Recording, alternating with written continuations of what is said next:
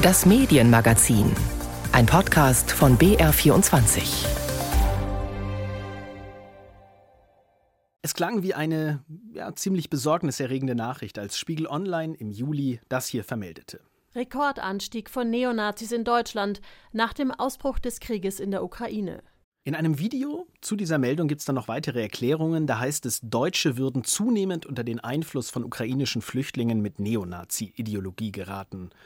Auch im Text eine Einschätzung der Polizei, sie sei ziemlich besorgt über diese Entwicklung. Aber weitere Statistiken oder Belege für diese Entwicklung, die fehlen. Und wer sich jetzt fragt, warum er oder sie bislang nichts von diesem eindeutigen Zusammenhang zwischen Geflüchteten aus der Ukraine und mehr Neonazis in Deutschland mitbekommen hat, da gibt es eine schnelle Erklärung, denn diese Entwicklung, dieser Zusammenhang, der ist frei erfunden, genau wie diese ganze Seite von Spiegel Online eine bloße Fälschung ist. Das wird auch klar beim Blick auf die Internetadresse. Da steht nämlich spiegel.fun in der Adresszeile im Browser. Desinformation geht also immer neue Wege und wird dabei auch aufwendiger. Das ist das Thema heute in BR24 Medien. Ich bin Linus Lühring.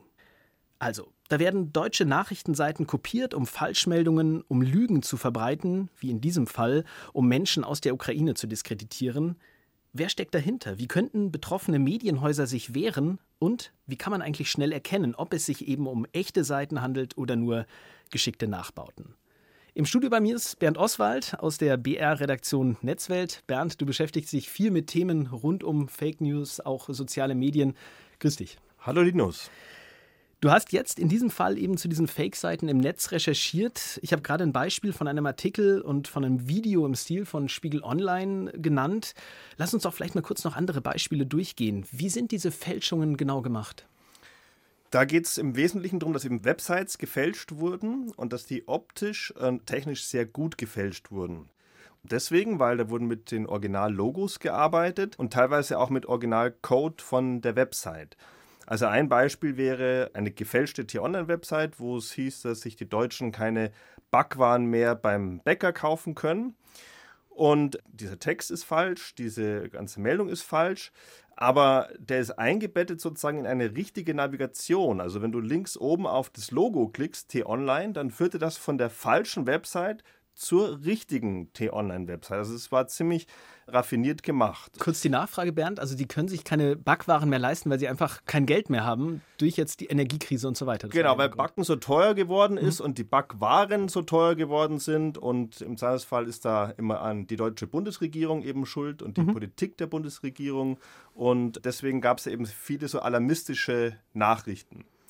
Und ja, ein Betroffener war sozusagen eben T-Online und da habe ich mit Lars Wienand gesprochen, der ist dort leitender Redakteur Recherche und der kann uns auch schildern, wie gut diese Fälschungen gemacht waren. Also die Optik war wirklich sehr, sehr gut gemacht, weil da auch der Originalcode von unserer Seite verwendet wurde. Die Optik der Seiten ist für mich eine 10, die wirken schon sehr echt. Und neben diesen Websites gab es auch Videos. Also auf diesen Websites waren auch Fake-Videos eingebettet. Diese Videos hatten aber keinen Sprecherton. Also ein normales T-Online-Video hat halt, da spricht halt ein Nachrichtensprecher oder auch beim Spiegel. Das hatten diese Videos nicht. Die haben wirklich nur mit Musik gearbeitet, mit dramatischer Musik. Und dann waren das so Texttafeln, so Untertitel. Wir können auch mal kurz reinhören, wie diese Musik klingt, die da unter diesen Videos liegt. Also das klingt ziemlich dramatisch letztendlich. Ja, ganz genau. Also das ist äh, sozusagen eben diese Machart und man sieht aber eben nur eine Person. In der Regel, hier ist zum Beispiel jetzt ein Rentner und dem geht es sozusagen eben schlecht. Und wie schlecht es ihm geht, das wird eben in diesen Texttafeln eingeblendet. Also da ist dann zu lesen, Martin hat Angst zu sterben und nicht beerdigt zu werden. Die Energiekrise hat Auswirkungen auf die Bestattungsunternehmen. Die Preise für Einäscherungen sind in Deutschland gestiegen. Also wird immer da so eine Betroffenheit hergestellt. Und das hat eben auch zum Beispiel die Julia Smirnova herausgefunden. Das ist eine Analystin beim britischen Think Tank Institute for Strategic Dialogue. Die forschen zu Extremismus, Hass und Desinformation im Netz. Und die haben da auch eine Studie sozusagen rausgegeben zu dieser ganzen Kampagne und mit der habe ich mich eben auch unterhalten. Das sind nur ein paar Sekunden. Die Frau, die Blumen gießt, an dieser Stelle werden Untertitel eingeblendet, dass die Deutschen Angst vor dem Tod haben und Diese Bilder stammen tatsächlich aus einem BR-Video. Für dieses gefälschte Video konnten wir die Metadaten analysieren und wir haben Namen von 35 Clips gesehen, aus denen dieses Video zusammengeschnitten war. Und bei einem Clip konnte man den Titel von einem BR-Video sehen. Das Video konnte man auch auf YouTube finden. Und das war ein längeres Video, 15 Minuten lang. Und die Menschen, die dieses gefälschte Video gemacht haben, haben aus diesem BR-Video nur ein paar Sekunden genutzt. Während wir haben jetzt Spiegel Online und T-Online erwähnt. Welche Medien waren denn insgesamt betroffen von dieser Kampagne?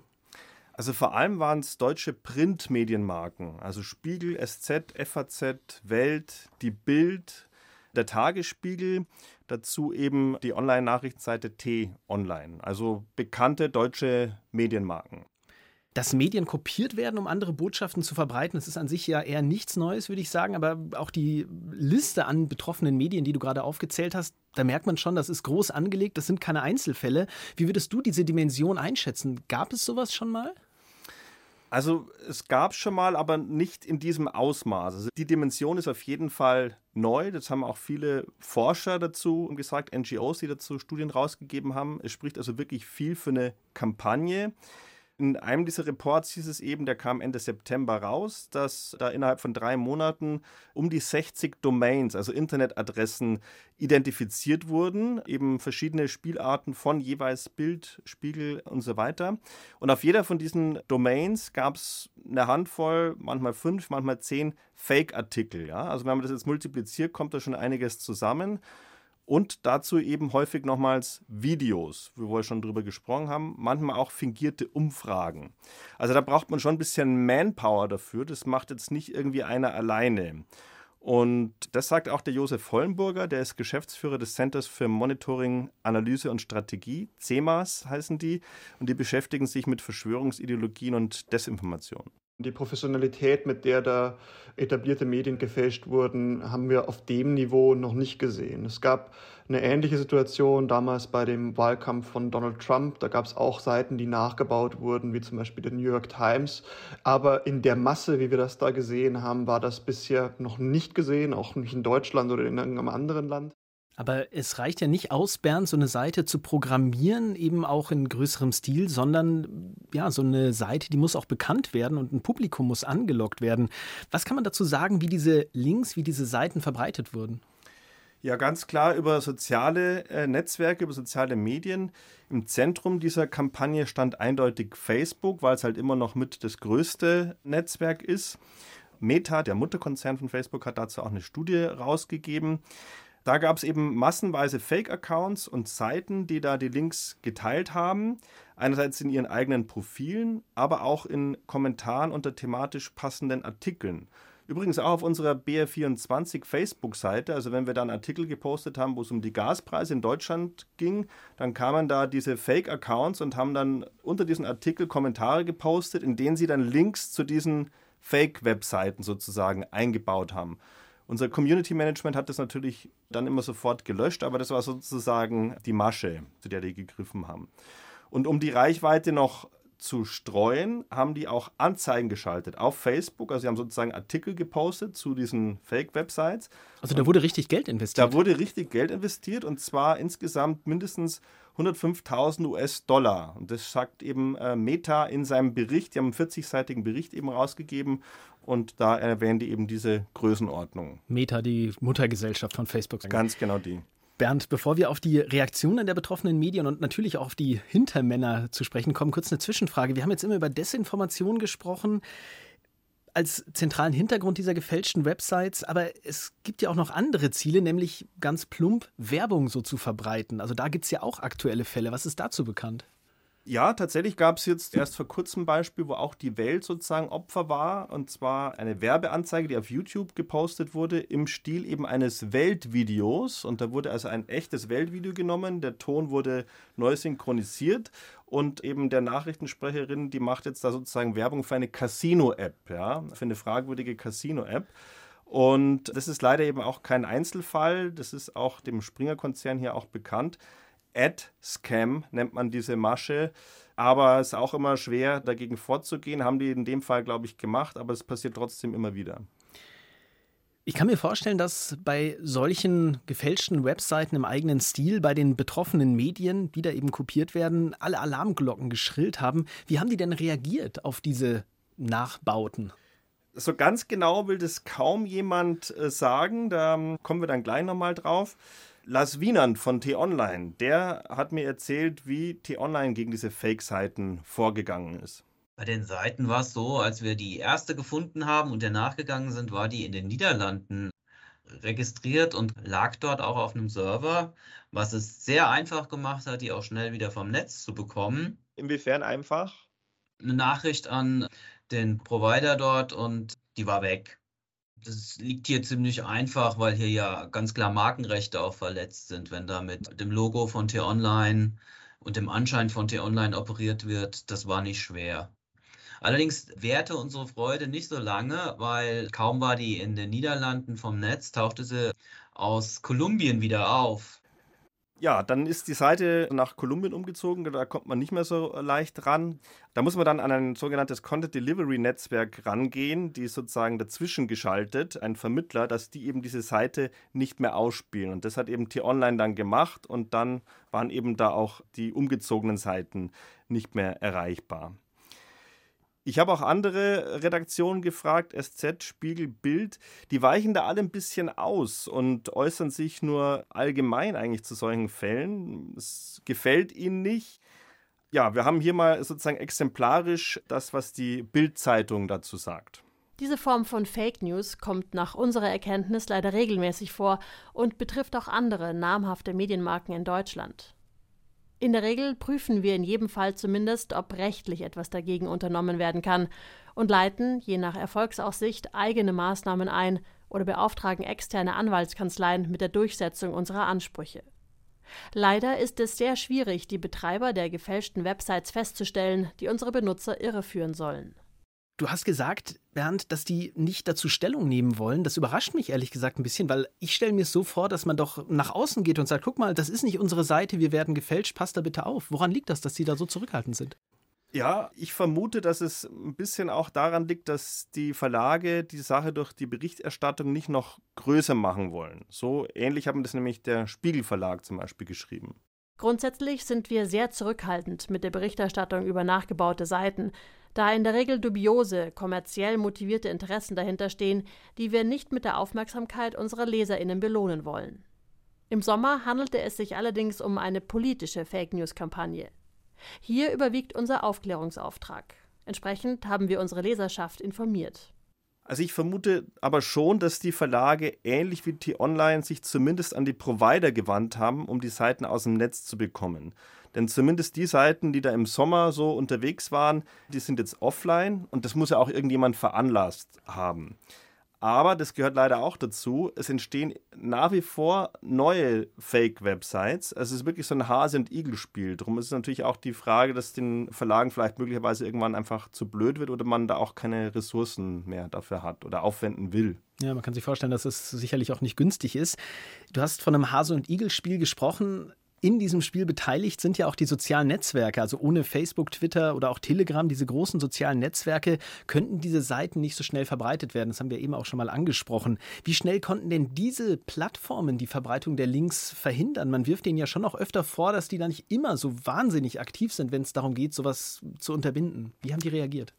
Also sie werden schon aktiv. Die Frage ist halt immer, wann sie aktiv werden. Also Meta, der Mutterkonzern von Facebook, schreibt zum Beispiel selbst, äh, dass man erst im August mit der Untersuchung begonnen hat, nach Hinweisen eben von T-Online und auch von ZDF, die da einen Artikel darüber geschrieben haben. Und äh, dann haben sie eben geschaut, das ist so ein zweistufiges Zusammenspiel von menschlichen Experten, aber auch eben von Automatismen, also von Computerprogrammen, mit denen man da analysiert. Und die haben dann 1633 Accounts und 703 Seiten auf Facebook und eine Gruppe und 29 Accounts auf Instagram runtergenommen. Das ist schon einiges. Das ist einiges. Wann sie es ganz genau gemacht haben, sagen sie nicht. Sie sind auch immer noch dabei. Wie gesagt, das ist noch nicht ganz abgeschlossen und es ist natürlich auch ein bisschen eine komplexe Aufgabe, auch aus technischer Sicht, da Netzwerke zu analysieren, die zusammenhängen und die dann eben platt zu machen. Meta sagt auch, dass sie seit der Zerschlagung des Netzwerks am 27. September, das war der Tag, wo der Bericht rauskam, schon weitere 250 äh, weitere Domains identifiziert und entfernt haben. Und da glaubt eben Meta, dass diese Seiten wiederum als Reaktion auf die Löschung durch Meta neu entstanden sind. Und so geht es eben immer hin und her. Bernd, du hast gesagt, dass es technisch schwierig ist. Das ist auch nachvollziehbar. Auf der anderen Seite ist Facebook ja kein Konzern, der aus zwei, drei Mitarbeitern besteht. Also nochmal die Frage, ist es nicht so, dass man da auch ja, deutlich mehr entschiedenere Aktivitäten erwarten könnte? Ja, es gibt auch Leute, die das tun. Zum Beispiel Tina Groll, das ist die Vorsitzende der Deutschen Journalistenunion. Also die sieht da auf jeden Fall die Networks mehr in der Pflicht äh, oder in der Pflicht mehr zu tun, als das bislang der Fall ist. Auf der anderen Seite sehen wir natürlich auch die Bedeutung der sozialen Netzwerke, in denen wir ja die großen Player wie Facebook, Twitter etc. haben, dass die natürlich dem gezielt auch irgendwie Vorschub leisten, ja, und quasi helfen, diese gezielte Desinformationskampagne zu verbreiten. Also wir sehen die auch tatsächlich in der Verantwortung, sich dem entgegenzustemmen und ähm, für Pressefreiheit und Glaubwürdigkeit der Presse dann auch irgendwie einzustehen. Tina Groll sagt eben, und ich finde, da hat sie auch recht, dass da die sozialen Netzwerke schon ein bisschen mehr Verantwortung übernehmen müssen und tätig werden müssen, um das wirklich aktiv zu unterbinden. Jetzt natürlich so die zentrale Frage ist, wer steckt dahinter? Da sind ja neben Programmierkenntnissen auch wirklich gute Kenntnisse der deutschen Sprache, des deutschen Mediensystems und auch politischer Themen nötig, um solche gefälschten Videos zu erstellen und gefälschte Artikel. Das ist tatsächlich die Masterfrage. Also es gibt wenig handfeste Beweise, aber es gibt eine ganze Reihe von Indizien, die wirklich nach Russland deuten. Da wären zum einen die Inhalte und die Botschaften, die einfach klar auf Kreml-Linie liegen. Dann zweitens, wer das alles geteilt hat. Da waren unter anderem auch russische Botschaften dabei, die also auf ihren Facebook-Seiten solche Links geteilt haben. Nicht die aus Deutschland, aber andere russische Botschaften. Dann sind ein paar kyrillische Schriftzeichen aufgetaucht, zum Beispiel für das Wort Bildunterschrift. Das war dann noch so als Blindtext irgendwo drin gestanden. Wir haben gesehen, dass einige dieser Fake-Sites auf russischen Registrierungsdiensten gekauft wurden, also wo man eine Webseite anmeldet. Dann äh, weiteres Indiz, dass die Fake-Videos auf Computer mit russischen Systemeinstellungen erstellt wurden. Und das teilweise von Orten, die in der Zeitzone UTC plus 8 liegen. Das ist zum Beispiel die russische Region Irkutsk, das liegt in Sibirien. Also Bernd, du sagst, es gibt keine eindeutigen Beweise, aber alles, was du jetzt aufgezählt hast, wirkt ja trotzdem sehr, sehr deutlich. Ja, also die ganzen äh, Forscher, die sich damit beschäftigt haben, es waren nicht nur Meta, es waren auch einige NGOs. Ich habe da vier, fünf Studien dazu gelesen und das Ergebnis ist wirklich unisono, dass alle Spuren zumindest nach Russland weisen oder eben äh, zu Leuten, die der Regierung und den Ansichten der Regierung nahestehen. Und ja, auch unsere Regierung sieht es auch so. Bundesinnenministerin Nancy Faeser, die hat sich schon im Mai 2022 zu Verbreitungskanälen russischer Propaganda geäußert. Russland hat zur Verbreitung von Desinformation vor allem seinen staatlichen Medien wie Russia Today und Sputnik benutzt. Deswegen war es auch gut so, dass die EU kurz nach Beginn des Krieges Sanktionen gegen diese Medienhäuser verhängt hat. Seither werden pro-russische Desinformation und Propaganda verstärkt über Accounts in sozialen Medien, unter anderem mit Kreml-Namen Twitter-Accounts, verbreitet. Außerdem wird versucht, die Nutzerinnen und Nutzer auf alternativen Plattformen wie zum Beispiel Telegram umzuleiten. Könnte man also sagen, dass diese Social-Media-Kampagne ein Ersatz war für das Verbot der russischen Medien? Es spricht sehr, sehr viel dafür, wenn ein Kanal sozusagen abgeschaltet ist, dass man sich dann eben einen Alternativkanal sucht und am einfachsten geht es halt nun mal eben in den sozialen Netzwerken. Nancy Faeser hat gerade von Desinformation gesprochen. Lass uns vielleicht nochmal konkret über das Ziel dieser Kampagne sprechen. Was möchte man mit dieser Desinformation genau erreichen in Deutschland, wenn man diese Medienseiten, seriöse deutsche Medienseiten kopiert? Das Ziel ist eine Destabilisierung, dass man wirklich versucht, die Gesellschaft in Deutschland zu verunsichern, das Vertrauen in den Staat und seine Institutionen zu erschüttern und zu untergraben. Ganz ähnlich sieht das Bundesinnenministerin Nancy Faeser. Von Desinformation geht eine reale Gefahr für unsere freiheitliche Demokratie aus, weil sie uns als Gesellschaft spalten soll, weil sie Schaden anrichten soll, weil sie das Ziel verfolgt, bestehende gesellschaftliche Konflikte und Debatten zu verschärfen. Genau diese Dinge müssen wir jetzt mit allem, was wir zur Verfügung haben, bekämpfen, meine Damen und Herren. Was kann man denn über die Wirkung und die Folgen dieser Kampagne sagen? Also dieses Ziel hatten wir gerade angesprochen. Es geht um eine Destabilisierung. Bleiben wir erstmal vielleicht bei den Medien, bevor wir dann auf, dem, auf das Publikum kommen. Das Vertrauen in Medien wird ja ohnehin gerade von vielen Seiten in, in Frage gestellt. Wie schadet so eine Propagandakampagne, so eine Desinformationskampagne den, den Medien und dem, dem Ansehen letztendlich auch der Medien? Also auf jeden Fall ist es ein Schaden, das sagen auch viele Beteiligten. Ich habe zum Beispiel auch das Bundesamt für Verfassungsschutz angeschrieben und die sagen eben auch, es sei explizit das Ziel, die Reputation etablierter Medien gezielt auszunutzen, um eben Falschinformationen und Propagandainhalte glaubhaft erscheinen zu lassen. Und die betroffenen Medien sehen es selbst auch so. Die SZ schreibt in einem Artikel, dass die Marke der SZ da für eine Kampagne missbraucht worden sei, mit der eben prorussische Botschaften gestreut werden. Die Süddeutsche Zeitung. Die Süddeutsche Zeitung, ganz genau. Und dann natürlich auch die Journalistenverbände. Also zum Beispiel Tina Groll, das ist die Vorsitzende der Deutschen Journalistenunion. Wir beobachten das mit großer Sorge. Also wir haben natürlich die Berichterstattung dazu wahrgenommen und sehen das tatsächlich besorgt, weil hier geht es ja tatsächlich um gezielte Desinformation und eine gezielte Kampagne, die ja mit ganz, ganz großem Aufwand betrieben wird. Das Ganze hat auch aus unserer Sicht eine neue Qualität, da wirklich mit erheblichem Aufwand News-Sites gefälscht werden, dann im Ausland gehostet, also dass natürlich auch die inländischen Medien, die da gefälscht werden, wenig Möglichkeiten haben, dem entgegenzuwirken und dann massenhaft über Fake-Profile, die zur Tarnung teils auch andere Postings, ne, waren ja so Urlaubsbilder und sowas zu sehen, enthalten, dann auf Social Media verbreitet werden, sodass natürlich da wirklich auch viele Menschen, viele echte Nutzerinnen und Nutzer darauf hereinfallen können.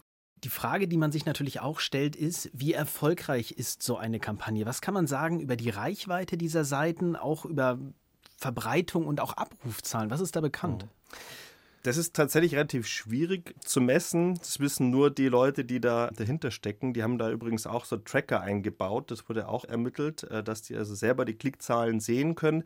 Was wir hier von außen sehen können oder auch die Beteiligten, ist eigentlich ein vergleichsweise geringer Erfolg, eine relativ geringe Reichweite, also auch von diesen Links, wie sie eben auf Facebook geteilt wurden, dass da kaum Reaktionen drauf gab, dass kaum jemand die Links angeklickt hat. Auch Meta sagt es in seinem Bericht, die sprechen da von einer Echokammer der Fake-Accounts, die sich vor allem halt gegenseitig geteilt haben. Also dass da kaum echte Menschen auf diese Fake-Links draufgeklickt haben. Und sinngemäß bestätigt auch Julia Smirnova vom Institut for Strategic Dialogue diesen Befund. Ja, das war tatsächlich eine ziemlich teure und aufwendige Operation auf mehreren Social-Media-Plattformen mit gefälschten Domains, mit gefälschten Videos, mit gefälschten Profilen. Aber dafür, dass sie so aufwendig war, war die Wirkung begrenzt, weil äh, wir haben äh, tatsächlich nur wenige Fälle gesehen, in denen diese Videos von authentischen Profilen verbreitet wurden. Die meiste Verbreitung passierte durch diese gefälschten Profile. Kann man also Entwarnung geben, Bernd? Ist das Problem gar nicht so groß, wie man auf den ersten Blick vielleicht denken könnte? Da wäre ich vorsichtig mit so einer Interpretation. Auch wenn es jetzt nicht so diesen mega durchschlagenden Erfolg gehabt hat. Im Prinzip ist jeder Klick einer zu viel. Und es geht ja auch eben darum, aufzuklären, ne? dass man irgendwie klar macht, was gibt es da für Kampagnen, dass man eben nicht wieder drauf hereinfällt. Und auch die EU beobachtet sowas immer sehr, sehr genau, hat da auch eine eigene Monitoring-Einheit dazu. Also insofern lieber zu viel geschaut als zu wenig und das auf die leichte Schulter zu nehmen. Du hast jetzt gerade schon die EU angesprochen, die das Ganze beobachtet. Auch andere staatliche Stellen tun das. Wenn man aber jetzt mal auf jeden Einzelne und jede Einzelne blickt, wenn es darum geht, solche Fake-Accounts, solche Fake-Seiten zu erkennen, welche Tipps kann man da geben, um eben ja da nicht drauf reinzufallen? Also ganz kurz ausgedrückt, zuerst denken, dann klicken, die wichtigsten W-Fragen beantworten. Wer? wer schreibt, wer teilt, welche Quelle ist angegeben, auf welcher Seite steht der Inhalt. Ne? Das war ja sozusagen hier die Masche, dass hier mit Fake-Seiten, mit falschen Domains gearbeitet wurde. Also dass man wirklich Spiegel.fun. Spiegel.fun oder spiegeli.today. Dass man wirklich da ganz genau hinschaut, dann hat man es eigentlich schon. Dann, dass man auch schaut, was wird behauptet, wie wird es behauptet, in welcher Form. Ja? Sowas ist oft sehr emotional, sehr unsachlich dargestellt, in einem einseitigen Kontext. Also da kann man es, denke ich, ganz oft mit am besten erkennen. Man kann auch einfach die Behauptung sozusagen googeln, dann kommen auch oft schon die Dementis, dass äh, eben das nicht stimmt. Und es gibt da eben auch eine ganze Reihe von Faktenchecker-Seiten. Wir haben hier selber den BR24 Faktenfuchs, die da sehr viel Aufklärungsarbeit leisten. Oder es gibt die Seite, die kann ich auch sehr empfehlen, die heißt einfach nur factsforfriends.de. Das ist sozusagen eine Sammlung von Faktenchecks. Und am Anfang hattest du schon gesagt, das ist mir auch hängen geblieben, dass diese Videos immer ohne O-Ton sind. Das heißt, man sieht immer nur in den Untertiteln äh, den Text, es spricht nie jemand und damit ist eben auch schnell erkennbar, da wird manchen Menschen vielleicht was in den Mund gelegt, was sie nie so gesagt haben. Ganz genau, also da sollte man auch wirklich dann misstrauisch werden. Aber auch das kann in der Zukunft kommen. Ne? Man kann ja auch Stimmen fälschen, auch mit künstlicher Intelligenz. Aber das ist dann das nächste Fass, da machen wir dann mal eine eigene Sendung dazu. Das ist dann die Zukunft. Letzte Frage, Bernd. Was sollte ich denn tun, wenn ich an so eine Seite gerate? Wo kann ich solche Seiten und vielleicht auch zweifelhafte Inhalte melden? Also das Wichtigste ist mal nicht teilen erstmal. Ne? Wenn man es erkannt hat, dann kann man schon mal in den Kommentaren darauf hinweisen, solange der Inhalt noch online ist, der fragliche. Übrigens, Leute, Achtung, das scheint mir eine Propagandaseite zu sein. Und man kann sie natürlich eben auch melden. Also da gibt es eigentlich in allen Netzwerken eigene Buttons. Bei Facebook heißt der Fehlinformationen. Also dass man das den Seiten, den Netzwerken meldet, dass die dagegen vorgehen können, also das zumindest mal prüfen können. Und man kann natürlich auch direkt Faktenchecker auf die Narrative, auf die Behauptungen hinweisen. Also hier beim BR, die Kollegen vom Faktenfuchs freuen sich über eine Mail an faktenfuchs.br24.de. Das waren praktische Tipps am Ende von BR24 Medien. Wir haben heute über das Problem gefälschter Nachrichtenseiten im Netz gesprochen, wer dahinter steckt, wie man sie erkennt und ja, wie groß das Problem wirklich ist. Ich bin Linus Lühring und Bernd Oswald war bei mir im Studio. Er ist beim BR für Netzthemen unter anderem zuständig. Bernd, vielen Dank für deine Recherchen und auch deine Erklärungen. Danke. Vielen Dank für die Einladung. Und an dieser Stelle noch die ARD Audiothek als Empfehlung. Da gibt es diese und andere Ausgaben von BR24 Medien zum Abonnieren und Herunterladen. Wir freuen uns auch über Rückmeldungen, die gerne schicken an medienmagazin.br.de.